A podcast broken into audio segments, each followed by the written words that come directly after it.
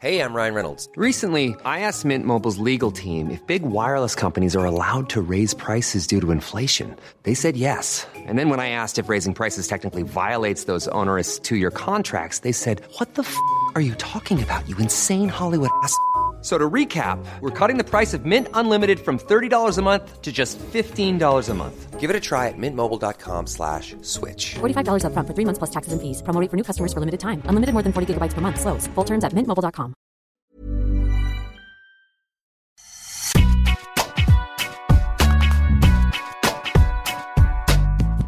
Bonjour à tous et bienvenue dans ce nouveau numéro de Deep Impact avec le sublime Arnaud Di Pasquale. Comment ça va Arnaud? Le sublime, c'est gentil. L'exténué peut-être euh, Arnaud Di Pasquale qui a perdu contre Arnaud Clément en finale d'un tournoi de padel, mais sinon ça va. Très bien. Je me remets. Voilà, tu es en pleine gestion de la déception. Le rebond, tu sais, ça s'appelle le rebond. Après un revers. Vas-y. Exactement. Le tournoi de Wimbledon donc bat son plein. On a eu un magnifique Manic Monday, le dernier de l'histoire puisque l'an prochain on jouera le dimanche du milieu à Wimbledon.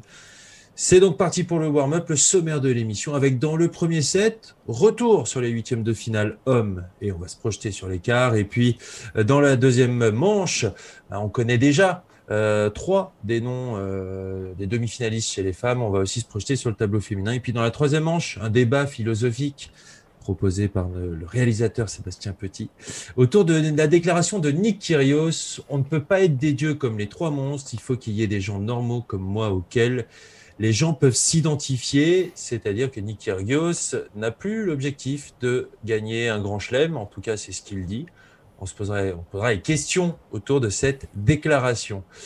Très belle émission aujourd'hui, donc on perd pas de temps et donc ce premier set euh, sur les hommes, allez petit retour sur les huitièmes de finale. On va commencer par euh, bah, Roger Federer qui euh, a été rassurant face à Sonego. On sait qu'il a eu un peu de réussite lors du premier tour face à Adrian Manarino, mais on sent qu'il a bien apprivoisé les gazons, que match après match ben, voilà, euh, il, se sent de mieux en mieux.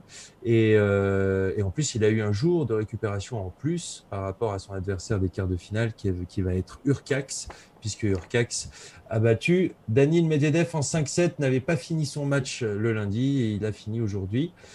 Qu'est-ce que qu'est-ce que tu sens autour de Roger Deep Est-ce que tu penses que déjà est-ce que c'est une bonne nouvelle pour lui que ce soit Urcax qui ait battu Medvedev? Écoute, euh, ce que ça m'inspire.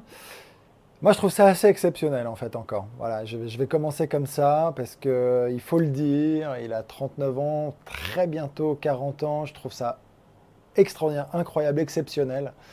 Bah, D'être encore en quart de finale, comme ça, dans un grand chelem.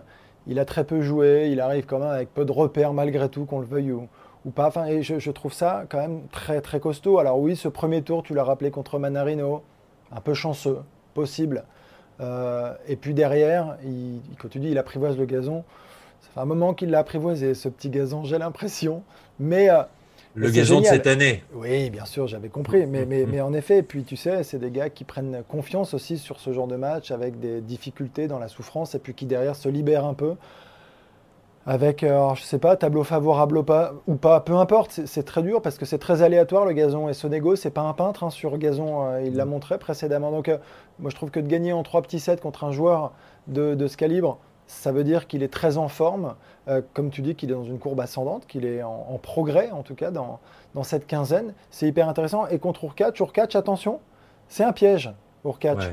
Euh, il est peut-être beaucoup moins connu que beaucoup d'autres en quart de finale, là, mais finalement, c'est un gars qui est capable de très bien jouer. On l'avait vu à Miami euh, Mhm. remporter ce, ce tournoi, ce Masters 1000, à la surprise générale en battant Sinner. On ne pensait pas euh, qu'il euh, qu'il serait capable, en fait, qu'il était capable de, de jouer aussi bien. Et là, bah, il nous montre que bah, même sur un grand chelem, il arrive voilà, sur des conditions rapides à, à très bien jouer. Donc il va falloir s'en méfier. Après, j'ai envie de te dire quand même, ça reste plutôt bon euh, comme tirage pour Roger en quart de finale. On va pas se mentir. Mm. Il y a les deux qui sont peut-être sur le papier un peu moins forts, mais encore une fois, quand tu arrives en quart, tu as la confiance, tu, tu peux te sentir pousser des ailes.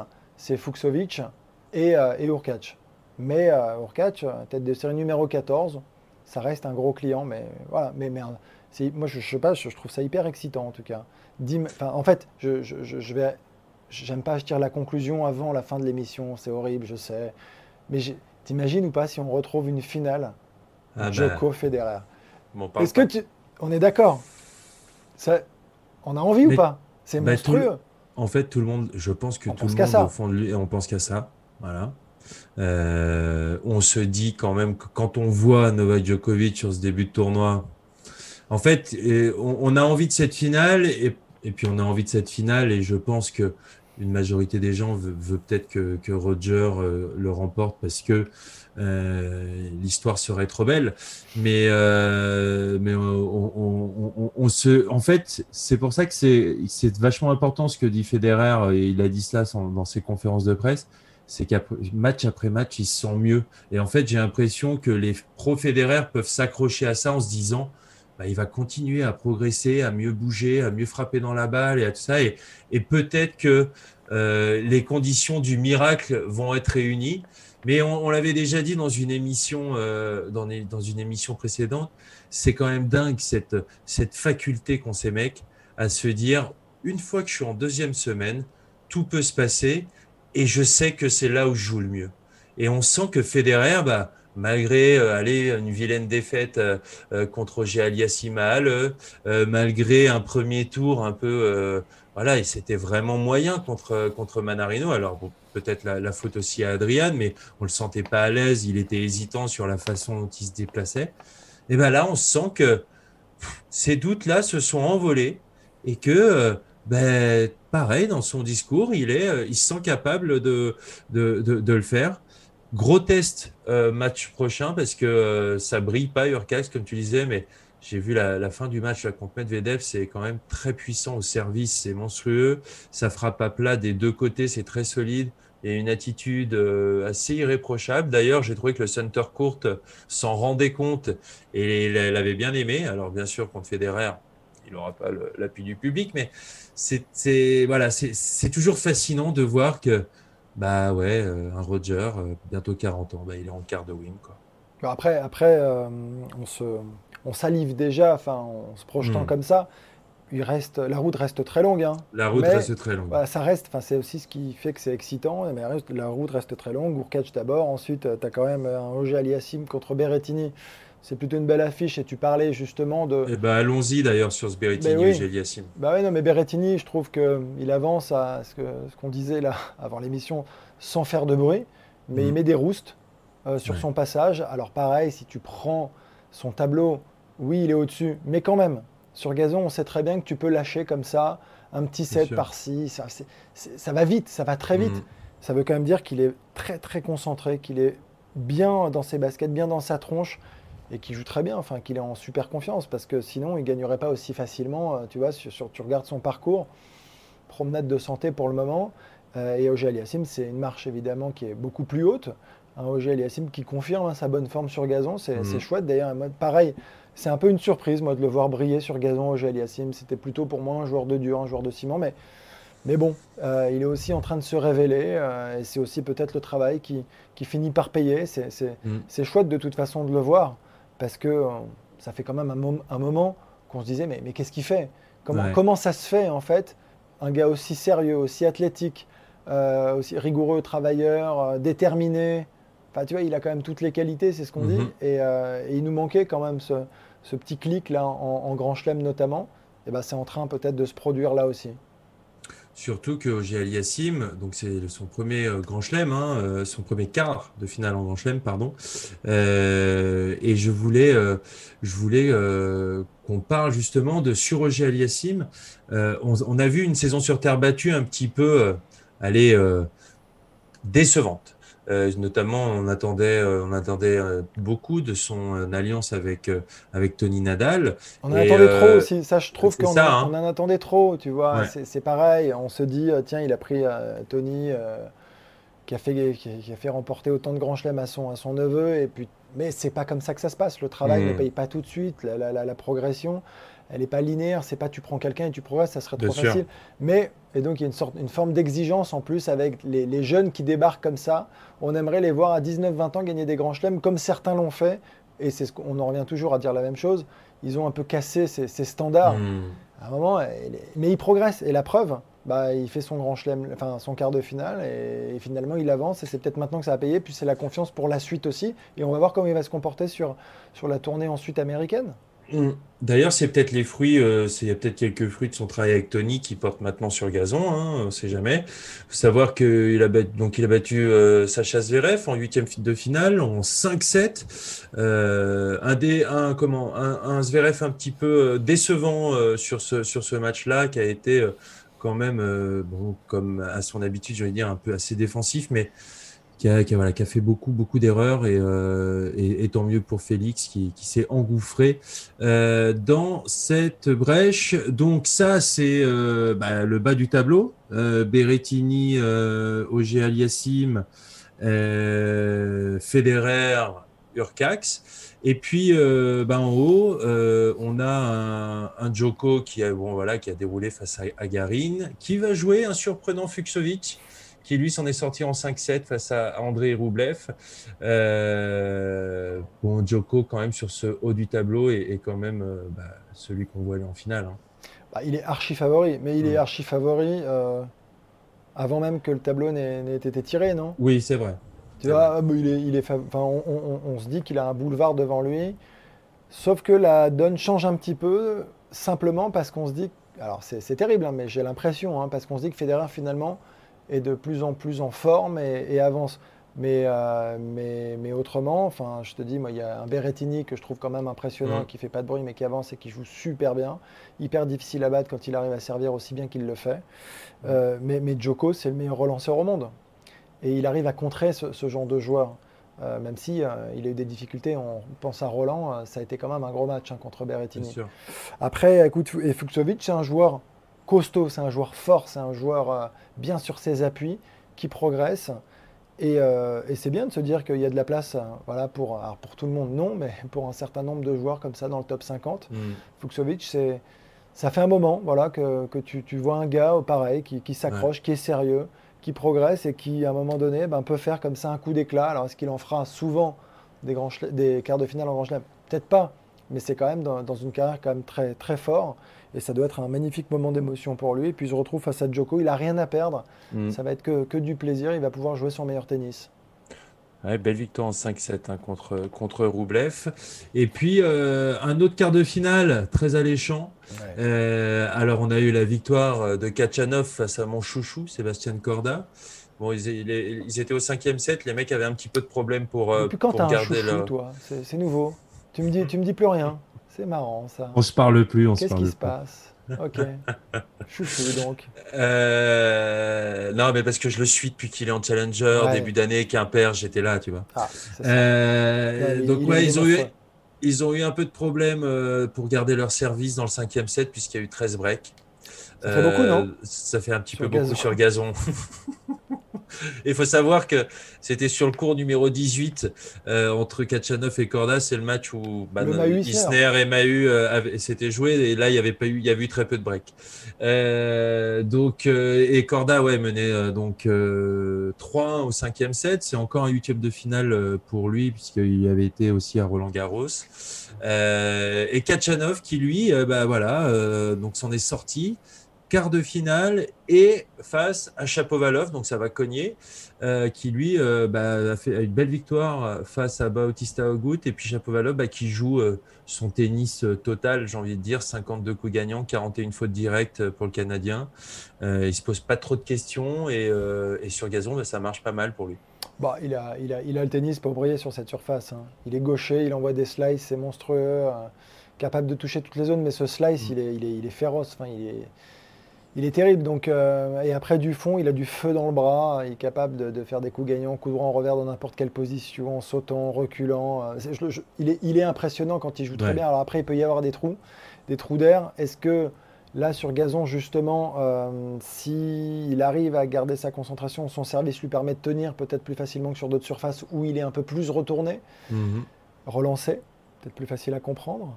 Et, euh, je sais pas, à double sens, retourné, j'en sais rien. Ouais. Et, euh, et donc, euh, et donc je- je- je- il, peut, il peut briller, il peut être hyper dangereux. C'est typiquement, tu sais quoi, je pense que c'est le joueur qui peut aller euh, battre n'importe qui sur, sur gazon à Wimbledon et, et presque, pourquoi pas, si on devient un peu fou, pourquoi pas aller en kikiner Djokovic sérieusement Parce qu'il est très très dur. Si, encore une fois, on parle toujours à une Mhm. condition, en faisant le match parfait, machin. Bien sûr, bien mais sûr. Obligatoire contre ces joueurs-là. Mais il a quand même un tennis euh, plus que flamboyant. Enfin, c'est, c'est- Bah, on l'avait vu inquiéter, on l'avait vu inquiéter Nadal euh, sur terre battue. Ouais, ouais. Donc, euh, donc Mais là, en deux, en deux frappes de balle, il a deux, trois frappes de balle, il adore ça, il adore ça. Mm. Donc, écoute, euh, c'est hyper intéressant. Après, Kachanov, euh, méfiance. Moi, je suis, assez, je suis très surpris de voir Kachanov hein, en quart. Ouais. Grand, alors, grand gabarit, maintenant, il y en a plein des grands gabarits qui bougent bien. On, va pas, on se répète là-dessus. Mais quand même, Grand, grand coup droit. c'est un gars qui a été formé sur Terre, alors, et qui finalement met du temps et qui avait peut- non pas eu non pas une aversion, mais qui était quand même pas très à l'aise sur cette surface au, au- au début de sa carrière, et qui finalement le devient de plus en plus. C'est qu'il joue très bien pareil sur, sur dur, mais ces, ces surfaces-là, pour les très grands, parfois, elle n'est pas évidente. hein, et les appuis Mm. sont, sont pas simples à, à maîtriser. Et euh, après, on reverse, ça frappe très à plat, donc ok, mais en coup droit, il a une, prise fermée, donc il faut s'adapter. C'est pas simple d'être- d'avoir le bon timing. Et là, écoute, c'est en train de se révéler être un, excellent Wimbledon pour lui. Donc, mais grâce aussi à sa qualité de service, même si tu disais 13 breaks, c'est beaucoup. Sur ce, Ouais, c'est fou, Incroyable. c'est hallucinant. Tu vois plutôt Chapovalov Je, je-. Ah, donc c'est tu me demandes des pronostics Ah oui, tu es direct. Ouais, voilà, là on, se- Alors- on va- on alors, se je projette te- un peu je- sur ces demi. Alors, alors j'aime bien être euh, très affirmatif, à tendance péremptoire, et je dirais oui, monsieur, Chapovalov. Donc Chapovalov euh, qui, ok, contre Djoko, j'imagine. Contre Djokovic, tout à fait. C'est comme ça que je Ok. l'imagine. Euh, et puis euh, Berrettini donc qui va jouer contre Federer en euh, demi. Federer en demi. Voilà, c'est ça. Donc Federer va battre C'est Urcax. ça, et Berrettini Et Berrettini va devrait s'en sortir contre Aliassime. Mais ça va être un match accroché, attention. Regarde-le quand même. Tu sais tout de ce tournoi masculin. Parfait. Et ben on peut passer au deuxième set et aux femmes. Euh, donc, euh, on nous connaît trois demi-finalistes euh, euh, au moment où on vous parle. Et donc, la belle histoire de 11 Jabber qui s'est terminée face à Sabalenka, qualifiée pour les demi-finales. Euh, Sabalenka, c'est sa première demi-finale en Grand Chelem. On sait qu'elle a euh, de grandes ambitions. Elle a 23 ans.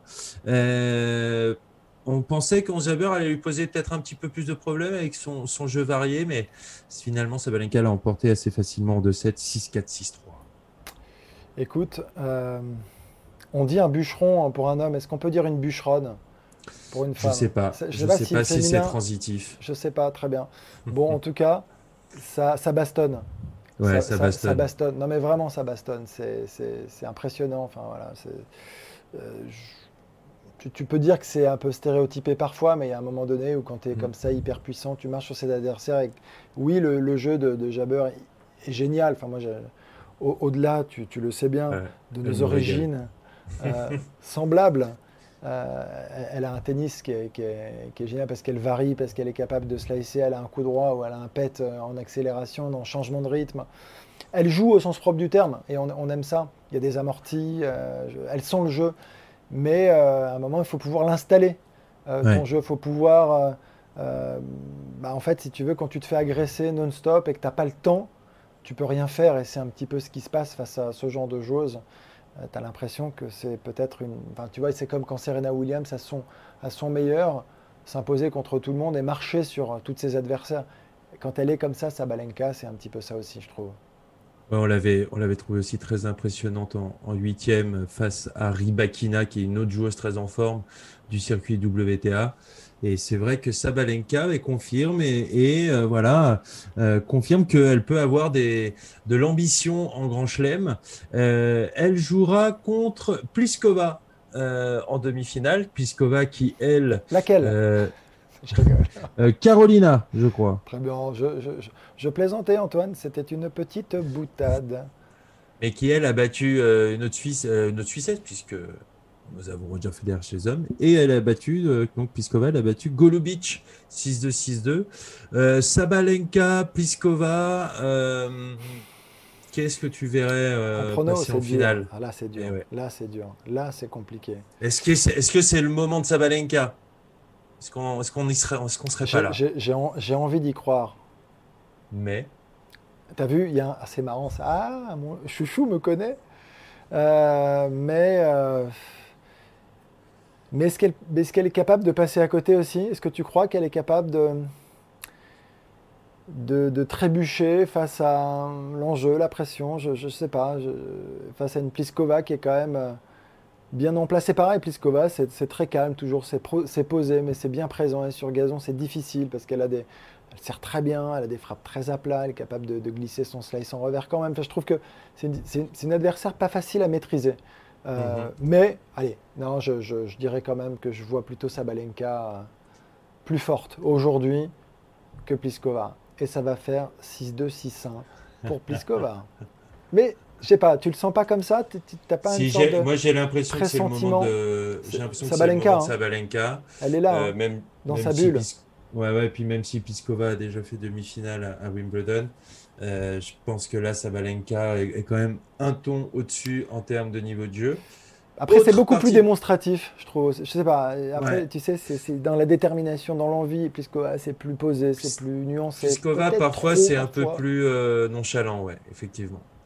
Et, et donc, autre partie euh, du tableau, Angélique Kerber, le retour euh, de Kerber. Euh, on sait que elle a déjà remporté euh, Wimbledon, mais euh, elle est en demi-finale. Elle a battu euh, Mukova.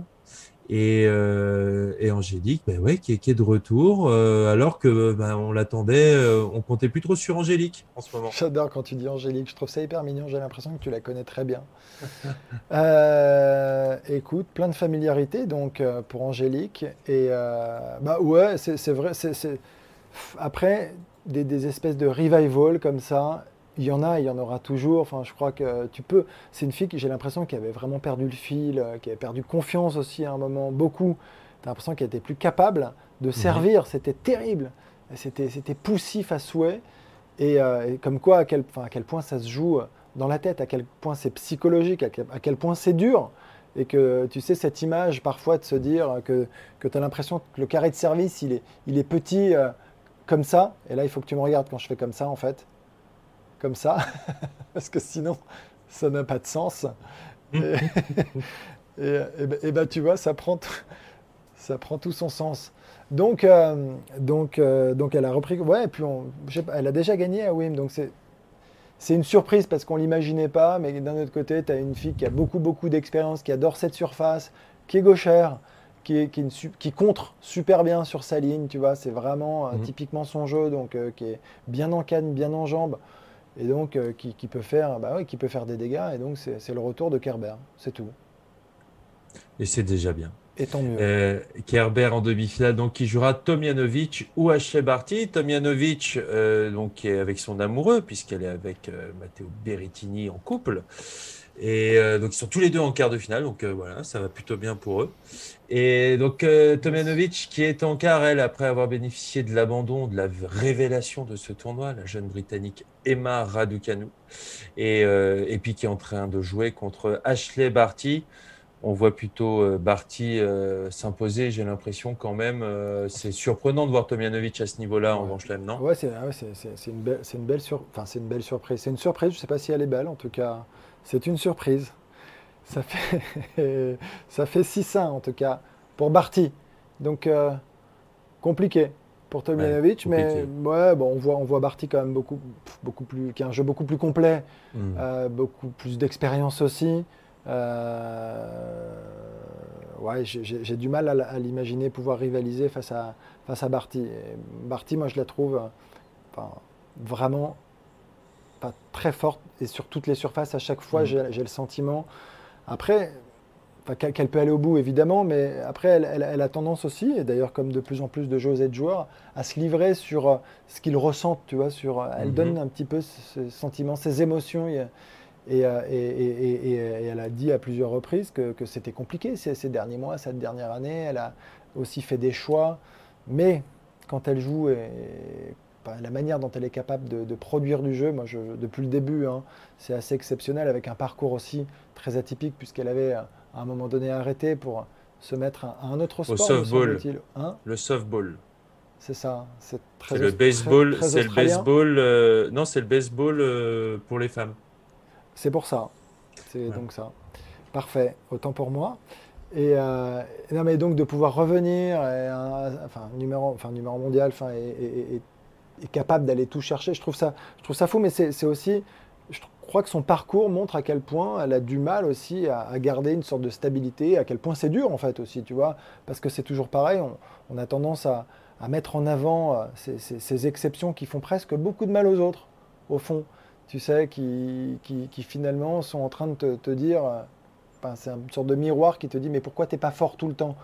Bah, T'es pas fort tout le temps parce que, parce que quand à un moment donné, tu as, le Covid et que c'est pas simple, tu dois aussi euh, vivre dans, dans le stress, dans l'inquiétude, dans l'anxiété, et, et tout ça, je trouve qu'elle elle l'exprime aussi, Bah, ça la rend assez humaine finalement. Potentiellement une demi-finale, Ashley Barty, Angélique Kerber. Est-ce que tu vois Angélique Kerber pouvoir poser des problèmes à Barty?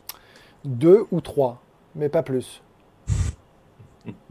C'est bien répondu ça ou pas Je- Est-ce que ça veut tout dire Très bien, très bien. Ça- non, mais oui, oui, oui, mais oui, mais non. C'est-à-dire que je- pour moi, Barty est plus forte. Après, euh, elle, a, elle a vraiment le jeu pour, euh, voilà, pour, pour- pour battre une fille euh, comme Kerber.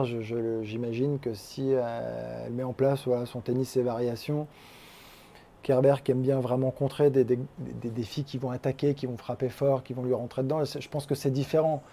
Euh, la petite cuisine, euh, et plus que ça même, euh, de Barty, euh, je pense, euh, lui permettra enfin, je sais pas, de, de l'em- de l'emporter. Je, je- je vois, si on doit pronostiquer, une Barty, hum, 6-3, 7-5 peut-être. Tu vois, c'est le, c'est Ah le ouais. deuxième, c'est le deuxième set ouais, qui est peut-être un petit peu euh, compliqué. C'est là où il y a les deux, trois difficultés à la conclusion, toujours. Tu le sais bien. C'est si précis que ça. Ça peut l'être parfois. Ashley Barty qui, en, bon, en cas de victoire en quart de finale contre Tomljanovic, euh, bah, accéderait pour la première fois de sa carrière en demi-finale à Wimbledon. On a l'impression qu'elle l'a déjà fait, mais non. Elle n'a gagné que Roland Garros, Ashley Barty. C'est tout. C'est tout. C'est déjà pas mal. Euh, eh ben, je pense qu'on a fait un bon point sur Wimbledon. Voilà, là on était très dans l'actu, très dans les résultats, des pronostics et tout ça. Prenons un peu de hauteur. Et ce troisième set philosophe avec Nick Kyrgios, si si c'est possible. Euh, donc je le disais, je vais reciter sa, sa phrase. Ne pas gagner de grand chelem ne me dérange pas, ça va mettre des gens en colère, mais c'est ma vie. Nous ne pouvons pas tous être des dieux comme Federer ou Nadal. Il doit y avoir des gars auxquels les gens peuvent s'identifier, comme moi. La question, et on va s'en poser plein, d'autres, bien entendu, mais peut-on être joueur de tennis professionnel sans avoir la prétention de vouloir gagner les plus grands tournois? La prétention, l'ambition, est-ce que euh, quand même ce euh, ce qui, ce qui, comment, ce qui compte, ce qui, ce qui motive à l'intérieur, ce qui, ce qui nous pousse à aller à l'entraînement, ce qui nous fait rêver quand on est gamin et, et quand on arrive sur le circuit, est-ce que c'est pas de vouloir gagner les plus grands tournois? En tout cas, c'est de gagner. C'est sûr. Point. C'est-à-dire que c'est de gagner. Je ne sais pas si, si, si tu peux très tôt, si, si d'ailleurs au début tu rêves, donc très tôt tu rêves de gagner des grands chelems. Ah, C'est justement quand tu avances que les choses se compliquent et que tu Mhm. deviens peut-être un peu plus réaliste et que Bah, euh, Tiens, on peut se poser la question euh, avec toi. Quand toi, tu es arrivé dans les 100, que tu commençais à jouer euh, euh, saison après saison, est-ce que à un moment, tu t'es dit, bon, je gagnerai sûrement peut-être pas de grand chelem, mais je vais faire ma carrière? Est-ce que c'est, bien sûr, c'est quelque chose qu'on peut se dire? Bien sûr que c'est quelque chose qu'on peut se dire. Après, là, ce que, dans sa déclaration, il y a un truc qui m'interpelle, c'est les gens ont besoin de s'identifier à des gens normaux. Moi, je crois pas. Je crois que les gens s'identifient au contraire à des gens exceptionnels. Et c'est justement ça qui fait rêver. Et, et c'est donc un peu l'inverse de ce qu'il raconte là dans son propos. Euh, moi et nous, je pense que si on a tous commencé à jouer au tennis, ce qui euh, permet justement des, des vocations comme ça, c'est des Nadal, des Federer, des Djokovic, euh, des Serena Williams, des Sharapova, des, des vainqueurs de Grand Chelem. C'est euh, c'est Becker, c'est Edberg, c'est Agassi, c'est Sampras, mais c'est pas, je crois pas euh, que ce soit euh, des joueurs qui ont été euh, 20, 30, 40 ou 50e mondiaux. Voilà. Je... Donc Mm. pour le coup, lui il fait le show, il a un truc un peu différent. Donc euh, il, il attire éno- énormément de public, il peut créer à sa manière sans gagner peut-être des vocations dans le sens où c'est un vrai showman, il, a- il Ouais. attire beaucoup de monde, c'est différent. Mais Est-ce que c'est plus, plus pour Kyrgios que tu vois qu'on va se mettre à jouer quand on est petit ou, ou moins petit d'ailleurs Mm. quand on est grand aussi que, que pour que, que les autres Je crois pas en fait. Je crois pas. Je crois pas. Voilà, ça c'était une petite précision quand même qui me semble assez importante. Après, C'est clair. gens, tu vois, non mais ça, je crois que Bien sûr. Et puis surtout, parfois, euh, tu vois, on fait le, on fait le, la comparaison avec McEnroe pour Kyrgios et choses comme ça. Ouais, il y avait plus d'aspérité avant. Mais McEnroe fascinait, alors d'accord, c'est- certes par son comportement, 7 grands chelems. hein. mais sept titres du Grand Chelem, exactement. Et donc, euh, bah, c'est ça, c'est la- l'association des deux, c'est qu'il était capable d'être comme il était, mais en- tout en gagnant. Et ça, j'ai l'impression que dans notre époque où on, voilà, on, Mais- on, on- on va vite et, et, et- et on, voilà, l'époque du buzz, on se focalise que sur ce côté-là, ce côté de, de, de Kyrgios. Alors, et en plus, surtout que les, comment, les prestations sportives et ce qu'il fait avec la raquette, c'est juste exceptionnel aussi. Mais sauf que lui, à la différence de McEnroe, pour l'instant, il, ne gagne pas de grand chelem. Et, en- fait, c'est ça, c'est que est-ce que cette déclaration, c'est pas quelque part un aveu de faiblesse? Parce que j'ai l'impression quand même qu'avant, il avait des, ambitions un peu plus grandes, non? Non, mais c'est, non, je crois pas que ce un aveu de faiblesse. C'est assez honnête de sa part au fond. C'est pas, il a le droit. Enfin, moi, je, à la limite, c'est assumé, c'est bien, je comprends. Mais la différence, c'est si on commence à le comparer, McEnroe, il faisait tous les efforts pour gagner un grand chelem. Hmm. Il était infernal, comme lui, sur le terrain. Il rentrait dans le cerveau de son adversaire. Tout était euh, permis pour Mhm. déstabiliser. Il y a une vraie entreprise de déstabilisation. Il était insupportable, parfois quand même un peu plus subtil aussi, euh, avec les arbitres notamment. Mais je, je- je crois que c'est la grande différence. En dehors, il mettait tout en œuvre pour aller gagner des grands chelems. Sa seule ambition, c'était de gagner des grands chelems. Donc à un moment, tu peux t'identifier- pardon, à, à- à- à- à un vainqueur, à quelqu'un qui veut la victoire, à la réussite. Là, tu t'attaches, je trouve, plus au show. Mhm. Voilà. Une- alors c'est- vraiment spectaculaire et c'est génial à regarder et c'est sou- souvent un, un plaisir, tu- souvent un plaisir, mais et parfois il y a des débordements, hein, des gros débordements, mais quand, quand, quand il joue super bien, c'est l'éclate, c'est génial. Mais mon sentiment aussi, et la preuve encore, la preuve en est encore dans ce tableau. Dès qu'il enchaîne, bah, parce que alors, je ne sais pas s'il aime faire durer le plaisir, c'est presque à se demander. Il y a beaucoup de matchs spectaculaires en 5-7. On l'a Mm. vu encore contre Hugo cette, euh, sur cette quinzaine là sur ce Wimbledon. Derrière, c'est dur d'enchaîner. Surtout si tu fais pas tous les efforts, surtout si physiquement t'as pas assez travaillé, t'es pas assez résistant, mentalement, t'as beau être costaud, t'as beau prendre l'énergie du public, euh, ça, ça suffit pas. Ton, ton- ton corps en fait à un moment donné peut pas aller au-delà et c'est ce qui lui manque peut-être quand même pour aller au bout d'un grand chelem. Donc la conclusion de dire j'ai pas envie de gagner un grand chelem, c'est aujourd'hui déjà je peux pas gagner un grand chelem. Mais je peux pas parce que je fais pas les efforts pour et je les ferai pas. Donc Mm. c'est- là où il assume et il dit mais parce que moi ça me convient plutôt pas mal d'être un très bon joueur de tennis, de, de, de, de, de- de vivre de ce sport. D'ailleurs, c'est pas une passion pour lui, hein, il l'a toujours dit, hein, le tennis. Oui, c'est vrai. Il le fait, alors je dis pas par hasard, mais c'est parce qu'il est très bon en fait dans, dans ce sport et qu'il a continué et qu'à la fin ça lui permet de pouvoir quand même très bien gagner sa vie. Et j'imagine qu'il y trouve quand même quelques satisfactions. hein. Mais, Mm. euh, mais quand il en parle, c'est presque, euh, c'est presque un peu dégradant pour le tennis. Et euh, pareil d'ailleurs en disant tout est très aseptisé. On m'a dit, tu vois, quand, quand tu lis un peu ces interviews là, c'est bah, on, on m'a dit qu'il fallait jouer tout le temps euh, croisé dans la diagonale, on m'a dit qu'il fallait faire ci, m'a dit. Et donc on t'apprend à jouer d'une certaine manière. Bah, il y a quand même des bases et des fondamentaux, c'est quand même normal, et sur certaines surfaces encore plus que d'autres. Donc il y a des bases. Après, c'est à toi hein, de, la- de faire évoluer ça. Mais les bases, il faut les avoir quand même. Moi, j'ai quand même, j'ai quand même un truc au fond de moi. Je me dis, tu peux pas faire ce sport et le faire comme il le fait et donner. Et, et- enfin, je veux dire, il prend, il prend du plaisir sur le terrain. Il fait pas ça par défaut. Je, j'arrive pas, j'arrive pas à le croire quand Mais il je, dit ça. je me suis dit la même chose euh, en lisant le livre d'Agassi. Oui. Où il dit Je déteste le tennis. Je Ouais, détestais le tennis. Je détestais le tennis. C'était, je haïssais le tennis. Mm. c'est, beaucoup plus fort. Et c'est, Ouais. pas je n'aime pas. Mm. C'est, beaucoup je- plus puissant. ouais. C'est terrible. Mais il y a des raisons. Mais au fond, c'est pas le tennis. C'est, c'est la manière dont on l'a amené. C'est sa Mm. relation avec son père. Je pense que c'est, des problèmes qui sont un peu périphériques. C'est pas c'est pas le tennis qu'il déteste parce que la victoire, sinon tu peux pas en fait avoir vécu euh, ce retour comme il l'a fait en repartant dans des challengers pour retrouver son meilleur niveau et regagner des grands chelems et détester un truc, c'est pas possible. Mhm. Je crois pas. Oui, je, suis d'accord.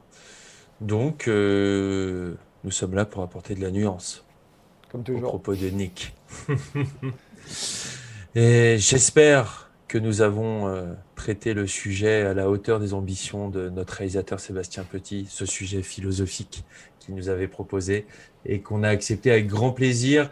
Merci beaucoup Arnaud. Merci Antoine. Euh, on va vivre cette fin de Wimbledon. On va se débriefer ça la semaine prochaine, même jour, même heure dans Deep Impact. Salut tout le monde. Ciao Antoine, ciao ciao.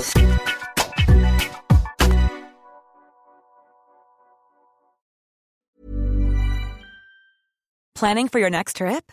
Elevate your travel style with Quince. Quince has all the jet-setting essentials you'll want for your next getaway, like European linen premium luggage options, buttery soft Italian leather bags, and so much more. And is all priced at 50 to 80% less than similar brands.